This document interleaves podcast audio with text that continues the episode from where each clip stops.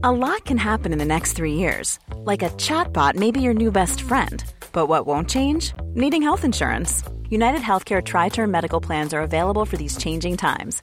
Underwritten by Golden Rule Insurance Company, they offer budget friendly, flexible coverage for people who are in between jobs or missed open enrollment. The plans last nearly three years in some states, with access to a nationwide network of doctors and hospitals. So, for whatever tomorrow brings, United Healthcare Tri Term Medical Plans may be for you. Learn more at uh1.com. If you thought the only way to get a more defined jawline with natural looking results was through surgery, think again. Juvederm Volux XC is a non surgical injectable gel filler that improves moderate to severe loss of jawline definition and can help you achieve natural looking results with little downtime. Even better, this improved definition lasts up to one year with optimal treatment. No maintenance required. Improve jawline definition for a smooth, sculpted look with Juvederm Volux XC. For important safety information and to find a licensed specialist, visit juvederm.com. That's J U V E D E R M.com. Not for people with severe allergic reactions, allergies to lidocaine, or the proteins used in Juvederm. Common side effects include injection site redness, swelling, pain, tenderness, firmness, lumps, bumps, bruising, discoloration, or itching. There's a risk of unintentional injection into a blood vessel, which can cause vision abnormalities, blindness, stroke, temporary scabs, or scarring. Talk to a licensed specialist to find out if it's right for you.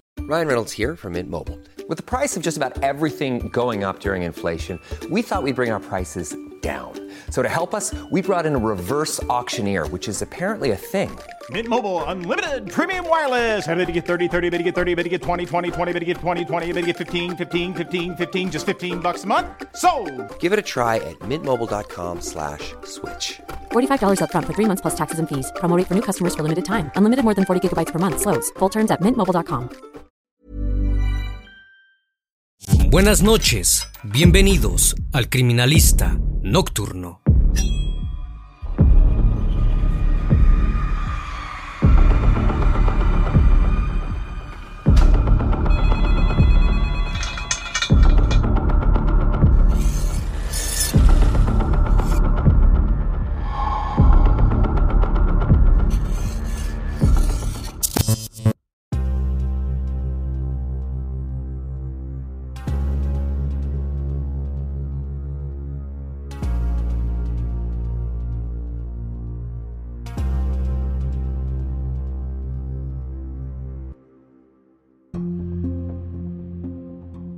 15 de agosto de 2018, los trabajadores del muelle Prat, ubicado en las cercanías de Valparaíso en el país de Chile, comenzaron su jornada laboral como cualquier otra. Llevaban navegando algunas horas cuando divisaron algo que sobresalía del agua. Remaron hacia allí para ver de qué se trataba. Algunos contuvieron la respiración cuando vieron que el objeto que flotaba en el mar era nada más y nada menos que un torso humano. No tenía extremidades y se encontraba en estado de descomposición. Una vez que los agentes se hicieron presentes en el lugar, identificaron que el cuerpo pertenecía a un hombre de alrededor de 50 años. Si bien todavía no tenían certezas, todos pensaron en la misma persona, Nivaldo Villegas, un profesor de la universidad que había desaparecido misteriosamente cinco días atrás. Todos habían visto a sus familiares llorando en televisión. Días después, los médicos forenses notificaron que se trataba de él, entre llantos. Su hermano hizo una fuerte declaración. Nivaldo no tenía enemigos, ni estaba metido en nada ilegal. La persona que lo había asesinado debía ser alguien de su círculo cercano. ¿Quién podría ser capaz de cometer un delito tan atroz? ¿Qué motivaría a alguien a culminar de aquella forma con una persona? La respuesta se reflejaba en pantalla de todos los televisores del país. El criminalista nocturno. Nivaldo Mauricio Villegas Gutiérrez se desempeñaba como profesor en Quilpue, en la región de Valparaíso, Chile. Todos quienes lo conocían decían que era un hombre amable y que le encantaba ayudar. Tenía muchos amigos, tanto dentro de su entorno de trabajo como por fuera. Le gustaba mucho socializar, por lo que se la pasaba reuniéndose con sus allegados. No obstante, jamás descuidaba su empleo. En el año 2009, cuando Nivaldo tenía 41 años, conoció a Joana Hernández, una mujer de 23 años, que cursaba en la misma universidad donde él daba clases. Ella estaba atravesando un momento duro. Acababa de terminar con quien había sido su novio desde que tenía 15 años y con quien tenía dos hijos. Nivaldo fue como un faro de luz para ella. En diciembre de ese mismo año, comenzaron una relación y la vida de ambos mejoró. Tanto él como su familia aceptaron a los hijos de Joana como si fueran suyos. Luego de consagrar su matrimonio, Nivaldo construyó con sus propias manos una casa para que pudieran vivir juntos y ser felices. La mayor alegría llegó cuando Joana dio a luz a una niña, su primera hija juntos. Durante ocho años la relación no tuvo mayores problemas. La vida profesional de Nivaldo no hizo más que prosperar y Joana, motivada por él, continuó la carrera de técnico en enfermería. Las pocas veces que discutían, Nivaldo prefería salir a correr. Cuando volvía y ambos habían tenido su espacio para reflexionar, conversaban en su recámara y arreglaban sus diferencias. Pero lo bueno nunca dura para siempre. En 2018, las discusiones se volvieron constantes. Joana empezó a reaccionar de manera diferente ante los problemas. Se ponía violenta, tanto física como emocionalmente. Nivaldo intentaba realizar el mismo modus operandi que antes, irse a caminar y volver cuando ella estuviera dispuesta a dialogar. Pero Joana no era la misma mujer. Su humor cambiaba de un segundo a otro y Nivaldo no tenía ni tiempo para irse la situación escaló al punto en que Joana, durante una de sus disputas, comenzó a tirar al suelo todas las cosas que tenía a su alcance. Le dijo que la relación había terminado. Nivaldo estuvo de acuerdo con esto último, pero no con la reacción de parte de su exmujer. Fue hacia la comisaría y presentó una denuncia por violencia intrafamiliar. Tenía miedo de que si Joana lo trataba hacia él, también trataría hacia su pequeña hija. Si bien la denuncia fue desestimada por la policía, Joana no la pasó por alto. Comenzó una gran disputa por la casa y por la custodia de la hija que compartían. Debido a los arrebatos de violencia de Joana, Nivaldo pidió la custodia completa. La familia se quebró completamente. Dejaron de convivir juntos y Nivaldo solicitó el divorcio. Solo se veían con abogados de por medio. Finalmente, los jueces declararon que la custodia sería compartida. Esto no le gustó nada a Joana, comenzó a acosar a Nivaldo pidiéndole que le dejara la casa que con tanto empeño él había construido. En una ocasión, se presentó en el estacionamiento de la universidad y arrojó piedras a su automóvil. Nivaldo conservó la compostura. No quería hacer nada que empeorara la situación y que su hija se sintiera incómoda. Solo ansiaba que el divorcio se concretara lo antes posible, que las cosas cambiasen de una vez por todas. Y eso estaba a punto de suceder. El 10 de agosto de 2018 era una fecha importante para Nivaldo. Cumplía 50 años. La mayor parte del día la pasó con su hija, pero durante la noche se dirigió a casa de sus padres. Allí dejó a su cuidado a la pequeña, ya que él cenaría con amigos. Prometió que la reunión no se extendería mucho, volvería a buscarla para la hora de dormir. Los abuelos recibieron felices a la niña, les encantaba cuidarla. Durante varias horas pasaron tiempo de calidad con ella. Pero cuando se hizo la hora de dormir y Nivaldo no apareció, se preocuparon, intentaron llamarlo a su celular, pero este los pasó directamente a buzón de voz. Les pareció por demás extraño que Nivaldo tuviera el móvil apagado. Siempre estaba muy atento cuando su hija no se encontraba con él. Decidieron ir al hogar de su hijo, ubicado en Peña Blanca. Cuando llegaron vieron algo sospechoso. El automóvil de Nivaldo se encontraba estacionado en la puerta, con el trabavolante puesto. Entraron al hogar y vieron las llaves de la casa en una mesita. También estaba colgada la chaqueta que su hijo tenía puesta cuando dejó a la niña antes de la cena. Sin embargo, esto no fue lo más llamativo. Había un vaso tirado en el suelo, hecho añicos. Subieron corriendo al piso donde se encontraba la recámara de Nivaldo, temiendo confirmar lo que sospechaban. Su hijo no estaba y todas las alarmas se encendieron. Esa misma madrugada, los padres de Nivaldo fueron a la comisaría para presentar una denuncia por desaparición.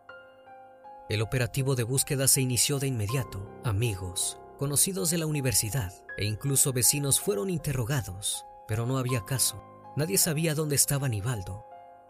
Cuando a Joana le llegó el turno de ser interrogada, declaró que llevaban mucho tiempo sin verse debido a su separación. Se mostró sumamente angustiada por su ausencia. Días después, la mujer se presentó en la casa de Nivaldo, que en ese momento estaba ocupada por Edson Villegas, su hermano, llevaba con ella un enorme bolso. Dijo que se quedaría el tiempo que quisiera, ya que también era su casa y seguía legalmente casada. Esto le pareció extraño a Edson. Sabía que la pareja había terminado en muy malos términos. Para sorpresa de los Villegas, Joana se mostró cada vez más comprometida con la búsqueda de Nivaldo. Realizó varias publicaciones en Facebook y brindó algunas entrevistas donde lloró pidiendo que su expareja apareciera. Durante cinco días, el país estuvo paralizado con la búsqueda del profesor. Finalmente, un bote traería la respuesta. El 15 de agosto de ese mismo año, un grupo de trabajadores del muelle Prat, en las cercanías de Valparaíso, se encontraban llevando a cabo sus tareas diarias, cuando divisaron algo que les llamó fuertemente la atención. Un torso humano sin extremidades flotaba en el agua, en medio del tranquilo mar. Los trabajadores no dudaron en alertar a la policía sobre el hallazgo. Una vez que los agentes y los forenses se hicieron presentes en el sitio, pudieron determinar que se trataba de un hombre de entre 30 y 50 años. Si bien no podían establecer la identidad del individuo, hasta luego de los análisis, todos pensaron lo mismo. Debía tratarse del profesor desaparecido, cuyo rostro había inundado la televisión cinco días atrás. El día 20 de agosto, la Fiscalía y la Brigada de Homicidios de la Policía de Investigaciones confirmaron que el torso encontrado correspondía nada más y nada menos que a Nivaldo. Edson dio una fuerte declaración. Nivaldo era tranquilo, se llevaba bien con todo el mundo y nunca se había visto implicado en nada ilegal. La persona que lo asesinó debía ser alguien de su círculo cercano Mientras los detectives se ponían a trabajar para dar con el asesino, Joana fue la primera allegada de Nivaldo en dar una entrevista por televisión. Nuevamente lloró desconsolada, pidiendo que se hallara al culpable. La mujer ignoraba cuánto se estaba exponiendo. El mismo día del hallazgo del cuerpo, dos hombres se presentaron en la estación de policía. Querían hablar con los detectives sobre lo que habían visto el mismo día que Nivaldo desapareció. La madrugada del 11 de agosto, los dos individuos partieron hacia la playa de las Docas, cerca de la bahía de Laguna Verde, con el fin de realizar una excursión de pesca. Si bien ninguno conocía la zona, estaban entusiasmados por la expedición. La emoción les duró poco, ya que al rato de navegar se perdieron. Vagaron durante algunas horas por el mar, en medio de la oscuridad. Cuando estaban quedándose sin esperanzas, vieron a lo lejos unas llamas color naranja se acercaron con su bote hasta la orilla y notaron que se trataba de una fogata. Al lado había un hombre intentando avivar las llamas, con todo lo que tenía a su alcance, ramas, telas y otros objetos que no llegaron a identificar. Los dos pescadores se acercaron para pedir indicaciones. Pensaban que podía tratarse de alguien que estuviera perdido igual que ellos. Intentaron mantener una conversación casual, pero el hombre apenas les respondía. Se limitó a decirles que aquella no era una buena zona para pescar. Luego volvió la vista hacia la hoguera. Los pescadores se miraron entre sí extrañados. En ese momento, notaron algo que habían pasado por alto. Un automóvil azul se encontraba estacionado a pocos metros de la fogata. Dentro de la misma, se podía ver la silueta de una mujer que fumaba frenéticamente. La situación era por demás sospechosa, pero los pescadores no tenían otro lugar a donde ir. Decidieron quedarse a pasar allí la noche para resguardarse del frío. Cuando el sol comenzó a salir, la mujer se bajó del vehículo y se acercó al hombre que custodiaba la fogata. No parecía percatarse de la presencia de los pescadores. Besó al hombre y juntos dieron un último vistazo a la hoguera. Luego se subieron al automóvil y se marcharon, sin siquiera decir adiós. Antes de emprender camino, los pescadores se acercaron al fuego por última vez observaron un filoso cuchillo que se escondía entre las llamas. Si bien les parecía extraño, prefirieron no seguir indagando. No volvieron a pensar en aquella noche hasta que días después, el torso humano apareció flotando muy cerca de la zona donde habían estado. Se dieron cuenta que habían sido testigos accidentales de un terrible crimen. Luego de escuchar el relato de los pescadores, los agentes de la policía se acercaron hacia la playa a las Dolcas. Era un lugar poco transitado, por lo cual los restos de la fogata seguían allí. Fue entonces cuando descubrieron que aquel hombre misterioso no había estado quemando únicamente ramas y telas, sino también restos humanos. Los forenses comprobaron que se trataba de las extremidades restantes del cuerpo de Nivaldo. Pero esa no era la única información importante que brindaron los pescadores. Hablaron sobre aquella mujer que fumaba en el automóvil azul. Se trataba de una mujer de pelo oscuro, largo y lacio, de tez morena y alrededor de 30 años. Era la misma que habían visto llorando desconsoladamente en televisión. A partir de ese momento, los agentes comenzaron a investigar a Joana como la principal sospechosa del asesinato de Nivaldo. Solo restaba una duda, ¿quién era el hombre que la acompañaba? Días después, la policía descubrió que se había realizado una triangulación de la tarjeta de crédito de Nivaldo. La misma había sido utilizada la madrugada del 11 de agosto para retirar 35 mil pesos de un cajero automático de una gasolinera en la localidad de Quilpue. En las cámaras de seguridad del lugar se podía ver cómo un hombre entraba vestido de negro y realizaba la transacción. Al ver el video, los familiares de la víctima reconocieron que se trataba nada más y nada menos que de la actual pareja de Joana, Francisco Silva. Asimismo, había otro registro. Pocas horas después de que se confirmara la identidad del cuerpo, Joana fue el conservador de bienes raíces de Villa Alemana para consultar la propiedad inscrita a nombre de Nivaldo, la misma por la que habían discutido cientos de veces y a la cual la mujer se había mudado luego de la desaparición. No había dudas de que tanto Joana como Silva eran los culpables del crimen.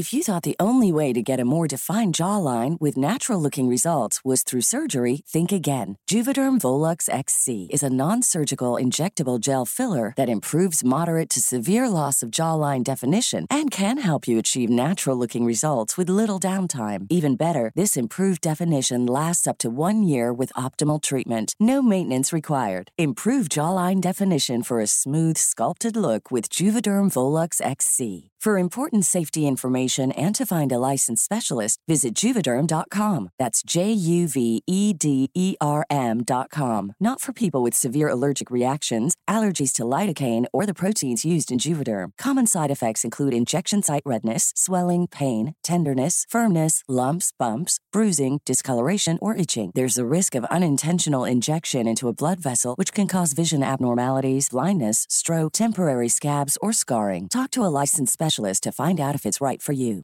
Hey, I'm Ryan Reynolds. Recently, I asked Mint Mobile's legal team if big wireless companies are allowed to raise prices due to inflation. They said yes. And then when I asked if raising prices technically violates those onerous two year contracts, they said, What the f are you talking about, you insane Hollywood ass? So to recap, we're cutting the price of Mint Unlimited from $30 a month to just $15 a month. Give it a try at mintmobile.com slash switch. $45 upfront for three months plus taxes and fees. Promo rate for new customers for limited time. Unlimited more than 40 gigabytes per month. Slows. Full terms at mintmobile.com. Ambos sospechosos dieron su testimonio ante el tribunal oral en lo penal de Villa del Mar. Aceptaron haber sido parte del crimen, pero culparon al otro de la autoría del mismo. La primera en contar su versión de la historia fue Joana. Empezó diciendo que su relación con Silva era sumamente complicada. Desde que comenzaron a salir, el hombre había sido manipulador con ella, controlaba la ropa que usaba, con quienes se juntaba e incluso la habían incentivado a firmar un contrato por su misión. La violencia de Silva no solo se reflejaba en su relación con Joana, sino también en los fuertes sentimientos que el hombre tenía hacia Nivaldo. Parecía sentir celos. Luego de que Nivaldo intentara quedarse con la custodia completa de la hija que compartía junto a Joana, ella llegó llorando a su hogar. Esto aumentó el odio de Silva, que dijo que en cualquier momento haría desaparecer a Nivaldo. La semana previa, el 10 de agosto de 2018, Silva se presentó en casa de Joana con un frasco con un polvo azul dentro. Le pidió que no hiciera preguntas y le señaló que en la semana iba a tener órdenes. Acostumbrada a acatar todo lo que Silva decía, Joana asintió. El viernes que Nivaldo cumplía años, Francisco Silva se comunicó con Joana para decirle que debía reunirse con él para celebrar. Le mencionó uno por uno los pasos a seguir. Aquella noche, la mujer llegó a la casa ubicada en la localidad de Peña Blanca, en la quinta región de Chile. Nivaldo la recibió con los brazos abiertos, esperando reconciliarse. Joana había llevado sushi y una bebida llamada malta con huevo para cenar. Al mostrarle la comida, omitió una información. La bebida tenía dentro clonazepam. Diez minutos después de que se sentaron a la mesa, Aníbaldo comenzó a quedarse dormido. Una vez que estaba completamente inconsciente, Joana lo subió hasta su cama, le sacó dos fotografías y se las envió a Silva. Su parte del plan había concluido. El hombre ingresó a la casa, se cambió de ropa y se puso una vestimenta negra. Acto seguido, en dirección al cuarto donde estaba Aníbaldo, cargando un cuchillo. Minutos después, Francisco bajó a la sala y dijo que había seccionado a Aníbaldo. Le otorgó a Joana unos guantes para que limpiara la sangre de la habitación y una bolsa de basura para que guardara las extremidades. Mientras se deshacían del cuerpo, el siniestro hombre le hizo una aclaración. Sin importar lo que pasara, no debía acusarlo. De lo contrario, arreglaría todo para hacerla ver a ella como la verdadera responsable del crimen.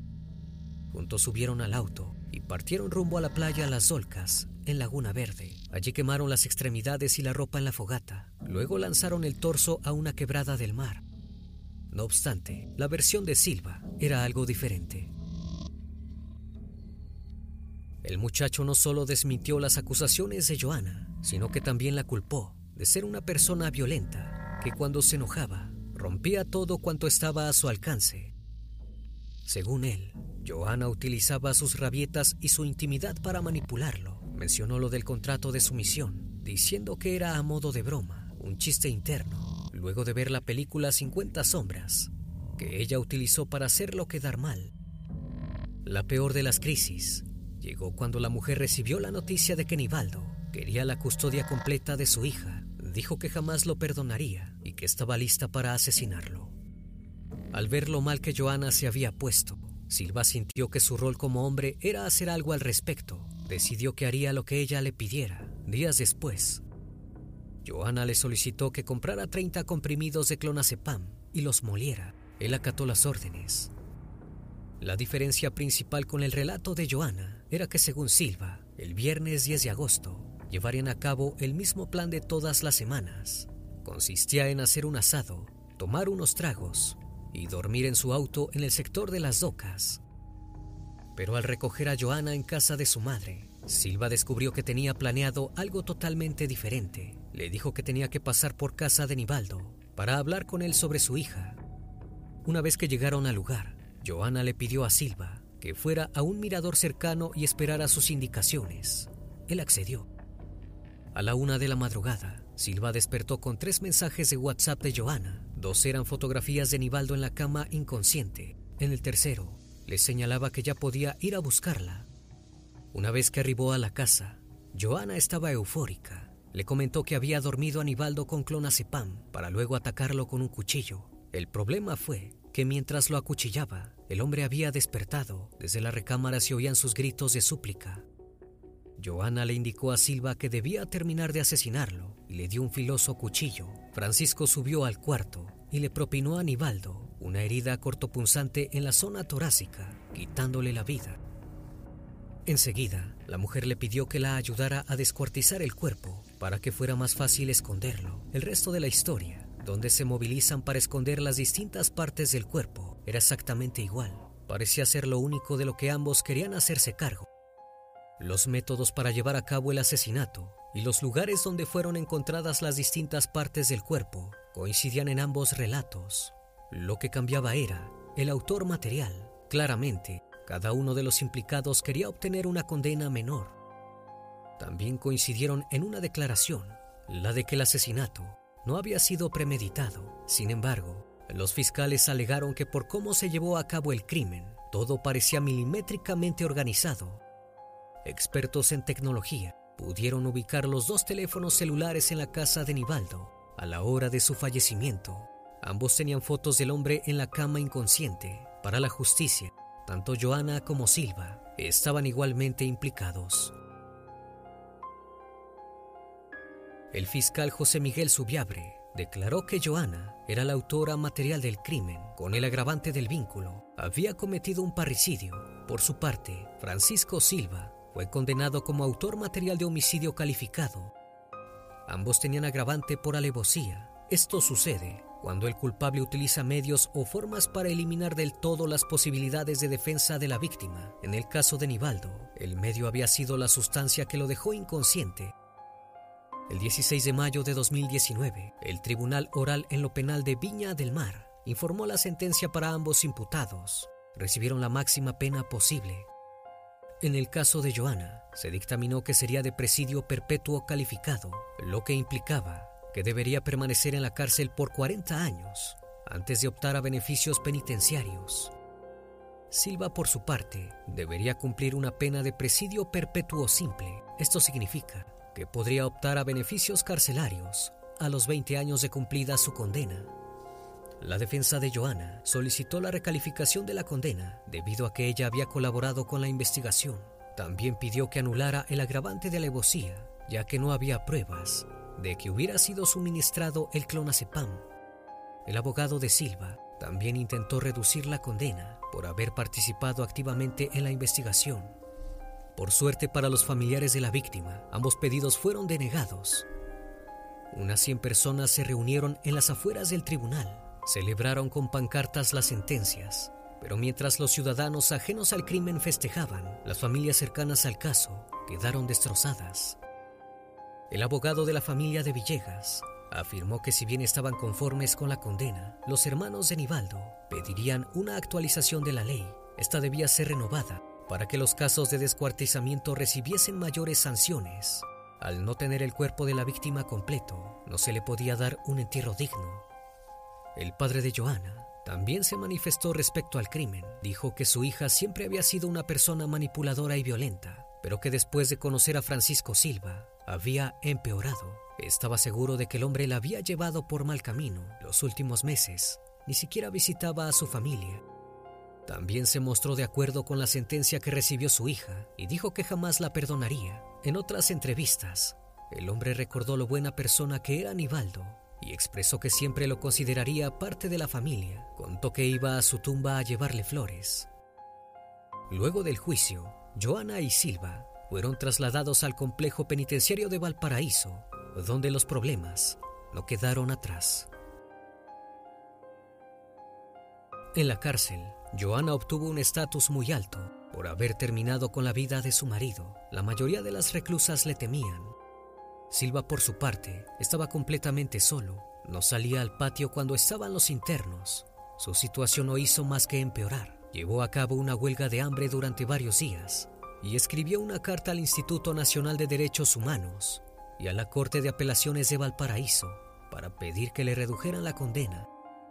Cuando vio que sus planes no funcionaban, Silva intentó contactarse con Joana. Le dijo que había hablado con una abogada y que estaba intentando reabrir el caso. Quería reducir la condena de ambos. El plan constaba de que Joana dijera que ella había sido la asesina para que él quedara como cómplice. Según él, eso haría ver el crimen como un arrebato de violencia momentánea y le rebajarían la condena por planificación. Joana se negó completamente. Francisco, encolerizado, le dijo que tenía contactos y podía hacerle daño cuando quisiera. Finalmente, Joana decidió presentar una denuncia por amenaza de asesinato ante el Ministerio Público. Esto podría jugarle a favor, ya que dejaría a Silva como un manipulador y conspirador exactamente como ella lo describió en su versión de los hechos. Por ahora, las únicas medidas que se tomaron contra Silva fueron sacarle el celular y trasladarlo a una celda de máxima precaución. Tampoco puede recibir visitas de su familia. Mientras los asesinos hacen de las suyas en la cárcel, los familiares de Nivaldo siguen luchando porque pueda descansar en paz. Junto a la diputada Carolina Marzán, presentaron una solicitud para modificar el Código Penal. La misma fue titulada como Ley Nivaldo y pretendía agregar un inciso para sancionar de manera más rigurosa el descuartizamiento o daño al tejido de un cuerpo. Esta iniciativa incrementaría entre 3 y 5 años la sentencia de los imputados. De aplicarse esta normativa, no se haría de manera retroactiva. La condena de los imputados por el asesinato de Nivaldo no cambiaría entraría en vigencia para futuros casos. La familia Villegas jamás podrá darle un entierro digno, pero sí podrán evitar que otras personas sufran el mismo dolor que ellos. En marzo de 2022, la ley fue aprobada por unanimidad en la Cámara de Senadores. Hoy en día, se está tratando en la Cámara de Diputados. De ser así, solo queda una instancia el Poder Ejecutivo. Luego podrá ser oficialmente promulgada. Los hermanos Villegas siguen cargándose esta lucha al hombro. Nada les devolverá a Aníbaldo, pero al menos hacen todo lo posible porque el mundo sea un lugar más justo. Una vez más, estimado público, agradezco su compañía. Gracias por brindar un espacio de su tiempo para conocer un caso más de este canal. Si aún no estás suscrito, te hago la cordial invitación a que lo hagas y formes parte de esta gran comunidad. Esto es El Criminalista Nocturno. Hasta la próxima emisión. Buenas noches.